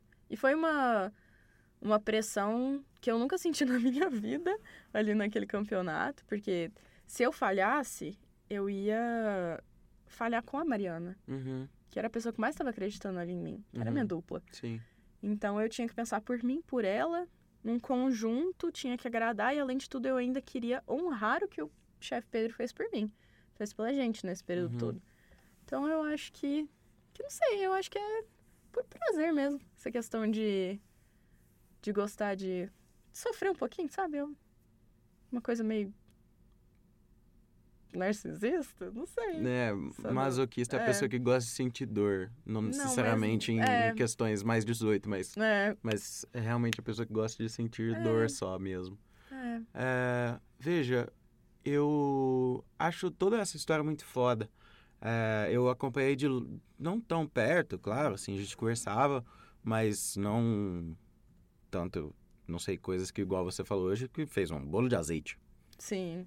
Não que eu Eu ainda quisesse, vou te não que mandar eu o cardápio. quisesse saber também, tipo assim, fi- eu fiquei um pouco com medo. Mas o que eu quero dizer é que quão grandioso é passar por apertos. Muito. É, Eu acho que. Eu nunca entendi. Eu, eu tenho minha fé, né? Eu tenho minha religião. E eu, desde pequena, eu falava, virava pro meu pai e falava: pai, não é justo. Porque os meus irmãos, porque pra quem não sabe, eu sou a caçula de nove filhos. O seu pai teve muito tempo na Terra, então ele teve tempo também pra fazer muita bastante gente. filho. Quase um tipo de futebol. Exato. Nove? Nove. Caralho. É coisa, né? Ah, mas uns anos pra trás era assim, né? A pessoa não tinha internet, era isso aí que tinha pra divertir. Tinha TV. Não tinha TV. O Zaire não tinha TV. Não, do terceiro não tinha TV. É. E aí é, eu falava pra ele, eu falava, pai, eu acho muito injusto, porque meus irmãos tiveram muito mais tempo com você, vão ter muito mais tempo, né? Uhum. E eu não. Aí ele falou, mas filha, você tem que aproveitar esse tempinho que você vai ter. E É o que você tem. é o que você tem. Ele falou, vamos viver intensamente esse tempinho. E aí, desde que ele faleceu, eu comecei a entender muito isso. Que às vezes os sofrimentos, porque eu falo que viver o du- o luto é a pior dor que alguém pode sentir. Uhum. E o luto de um pai, numa menina de 19 anos em outra cidade estudando, é muito mais difícil do que eu imaginei que seria. Só que eu também vi que eu sou completamente capaz de passar por isso. E ele sabia disso. É. Porque ele sempre me falou. Quando eu me despedi dele no hospital, ele falou, ele falou, Mari, você vai dar conta. Isso eu tenho certeza que você vai dar É, conta. e ele não tava falando só da Copacabana Vida. Não, ele tava falando de tudo, ele tava falando do resto da minha vida. Uhum. Então eu acho que que o sofrimento, dependendo dele, né? Claro, isso eu, eu posso dizer por mim, pelos, pelos sofrimentos que eu vivi, pelo amor de É, eu, Ah, Deus. eu não Longe sou, eu não sou, Pra- eu não sou doutora, se- doutora sofrimentos. tá Não, ligado? tipo assim, longe de mim falar de sofrimento alheio, mas os meus me fizeram crescer e amadurecer muito. Eu falo que a Marina, de antes do falecimento do pai dela, não achou que ia dar conta de viver o que a Marina, depois do falecimento do pai dela, vive. Porque eu achei que minha vida ia acabar. Eu falava, eu falava que eu preferia morrer do que ver meu pai morrer. E eu tô viva aqui, né? É. Um ano e pouco depois, tô aqui, firme e forte. Então eu acho que foi tudo, todos esses processos nesses últimos dois anos da minha vida, que foi quando eu saí da minha zona de conforto, saí debaixo da asa dos meus pais, foi muito importante para que a Marina que tá aqui agora falando com você esteja falando as coisas que tá falando. Porque a Marina de dois anos atrás não ia estar falando metade dessas coisas, tá falando muita bolhufa, Muita bobeira. muita bobeira. Você desde sempre, desde, desde que você nasceu, seu pai era velhinho. Sim, E ele só foi ficando mais velhinho. só mais ainda. Você sempre lidou e, e tentou se preparar pro dia que ele não estivesse mais aqui. E aí um dia ele não tá mais. se eu pudesse virar pra Marina e falasse, Marina, pode viver. Seu pai ainda vai viver uns aninhos com você, você não vai perder duas horas com seu pai. Hum. Não que fosse um desperdício ficar com meu pai, pelo amor de Deus, longe disso, porque é a coisa que eu mais amava. É, no e não mundo. como se você não quisesse ter duas horas seu pai hoje também. Eu entendi o que, Exato. que você quer dizer. Mas que então, sim, eu talvez eu me arrependa um pouco de ter pensado dessa forma, Uhum, mas que também me preparou pro momento. uhum, Porque o meu pai, ele. Ele. A primeira vez, ano passado, que ele deu entrada no hospital foi por Covid em fevereiro. Então, desde ali, quando a minha madrinha me ligou e falou, Mari, vovô deu entrada por causa de Covid, porque ele só chamou ele de vovô. Eu lembro que eu tava no sofá, eu tinha acabado de operar o joelho, que eu tinha rompido o Eu lembro ligamento. disso. é. E a minha irmã tava do meu lado. Eu virei pra G e falei, meu pai não passa desse ano. Ela falou, Marina, que Que horror, bateu na boca. É, caralho. Aí eu falei, não passa. Vai se fuder, Marina. Como é que você falou três disso? Me perdoa, gente. É, tá ligado? E... e aí eu falei, eu falei, ele não passa esse ano. Ela falou, que Que horror, porra, Marina. ele não passou, foi porque você falou. Tá ligado? Pai, você sabe que não foi por causa disso. Mas assim... Brincando. é, Porque eu já tava contentada, já Sim. tava conformada que isso poderia acontecer. Eu falei, cara, pandemia, Covid, um senhor de 90 anos nas costas, é muito difícil, ele tem que ser muito guerreiro. E se ele ficar, ele vai sofrer. E foi o que É. aconteceu, o finalzinho da vida dele foi muito sofrida. Uhum. foi muito doente. E nunca foi uma coisa que ele quis. Ele, ele falava que o sonho dele era dormir e morrer. Que ele Eu não acho que queria é o sonho ficar de numa. todo mundo, né? Exato, ele não queria ficar numa cama de hospital, que ninguém cuidasse dele, que não sei o quê. E não foi desse jeito. Então eu acho que se eu pudesse dar esse recado pra Marina de falar, ó, vai acontecer, você vai viver o resto da sua vida sem ele aos 19 anos, por mais que você tivesse o sonho de ter seu pai na sua formatura, no seu casamento, aquela coisa toda que toda mulher É. sonha, mas que vai dar tudo certo, que você vai É. ficar bem, que e você vai ele ter um... falou isso, E né? ele falou isso. Ah, tá tudo certo. E ele falou. Ele só me pediu pra cuidar da Micaela, que é o que eu faço, que é a minha sobrinha, que É? morou com ele, aham. E acho que, que, que é isso, que a Marina vai dar conta que tá tudo certo. Posso, desculpa, eh, você não precisa nem responder, a gente corta. Mas você tem vontade de seguir de alguma forma a carreira política que seu pai teve? Tipo, pelo menos um pouco dessa parada? Porque eu vejo você engajada eh, numa coisa também, eh, talvez. Talvez essa porra de política é realmente hereditário, né? É um negócio, é um. É uma chama do corpo humano, assim. E não que você tenha ou que queira fazer isso necessariamente. Mas, de certa forma, isso te incomoda ao ponto de você falar assim: vou ter que ir lá. Não. É, eu cresci com muita birra de política. Uhum. Porque eu cresci sem meu pai. Política roubando meu pai de mim. Uhum. Eu lembro de eu pequenininha vendo meu pai na TV. E eu chorava na TV e ficava, mãe, por que, que meu pai não me responde? Ele não me olha. Tipo, imagina uma criança de 4, 5 anos. Ah, tá. Que você... Pô, Muito pequenininha. Tu acha- tava achando que seu pai tava falando com você lá na TV. Não. Uai. É, sim, eu Ah, achava tá. isso, Ah. isso. É que você falou não. aí eu É, falei, não, uai. sim, eu achava isso. E aí, então, eu cresci com o meu pai, tipo assim, ah, Mari, eu vou ter que ir embora porque eu tenho que assistir o Jornal Nacional. Tipo assim, umas coisas assim, sabe? Que saco. E aí, então, eu cresci com um pezinho atrás com política. Mas eu sempre vi o amor e a paixão que os meus pais têm por política. Minha mãe sempre apoiou demais meu pai nesse meio. Gosta muito. Eu lembro que a gente na UTI visitando meu pai e eles conversando sobre o Lula ter se candidatado. Tipo Uhum. assim, coisa assim, sabe? Tipo, aquilo ali foi a vida dele. E, mas eu não acho que eu tenho o conhecimento e profundo. Nunca me interessei o suficiente para poder entrar nisso. Eu Uhum. tenho sobrinhas que, porra, eu vejo essa minha uma das minhas sobrinhas ainda muito dentro desse meio político. Mas eu não. Mas sempre foi algo engraçado que todo mundo falava. Não, você tem que ser, você tem que assumir os passos do seu pai. Você tem que virar prefeito. E eu assim, aham. Com certeza. Olha eu aí, ó. Capaz, Olha eu aham. ali na câmera. Meu pai andava de colete à prova de bala. Tá maluco? doido que eu Eu vou vou andar de deixar meus colete? filhos serem ameaçados de morte. Tá doido. doido. não. Nunca mais São dormi coisa- tranquilo. Nossa, Deus Sai me livre, fora, tá é. maluco. Seu Não. pai só encontrou paz depois que você nasceu, porque ele também largou a política e falou: Exato. Não, agora eu foda-se. tenho uma fiotinha aqui, pá, vou descansar, meu amigo. Foda-se, tá ligado? Exato, exato. Acabou. Acabou. E foda, o totalmente. seu pai, ele teve quanto tempo de. Veja. Nossa, vai ser feio se tu não souber os anos que seu pai foi prefeito de Berlândia. Claro que eu sei. Ah. Foram dois mandatos. é, em- Foram, foram Ah! três mandatos. Foram três mandatos. Eu sabia que eu ia te apertar. Foram três mandatos. Eu sei que dois foram seguidos e foi em torno de 1900 e alguma coisinha. E o último mandato dele, que foi só um mandato de quatro anos, que foi de 2000 a 2004. Aham. É, foi Mas no período os que você outros nasceu eu- em 2003. É, exato. Só que os outros, a data exata eu não lembro, mas É, ele não. foi deputado federal também, né? Foi... Porra, se envolveu na política de São Sebastião também. Uhum. Quando ele formou em medicina. Uhum.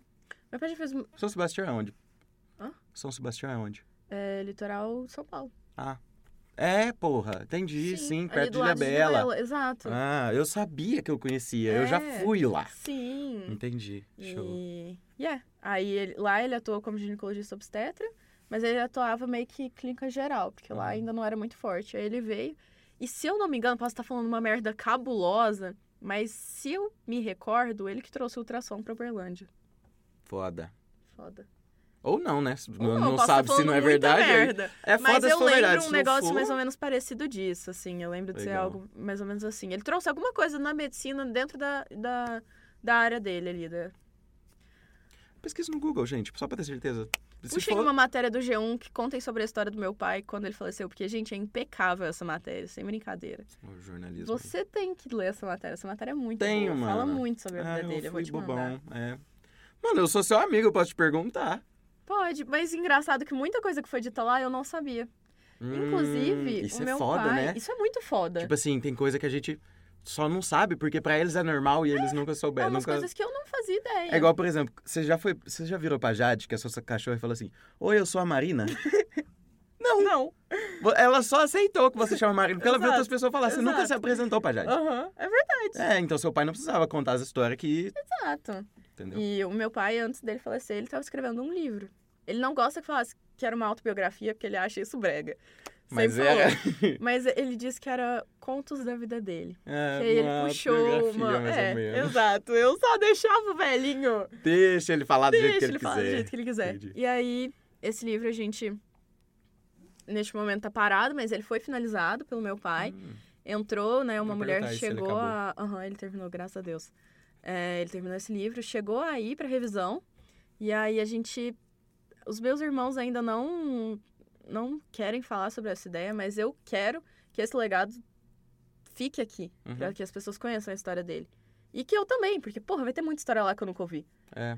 E o sonho do meu pai era que a UF publicasse. E Mas, a gente vai tentar isso. A gente vai tentar.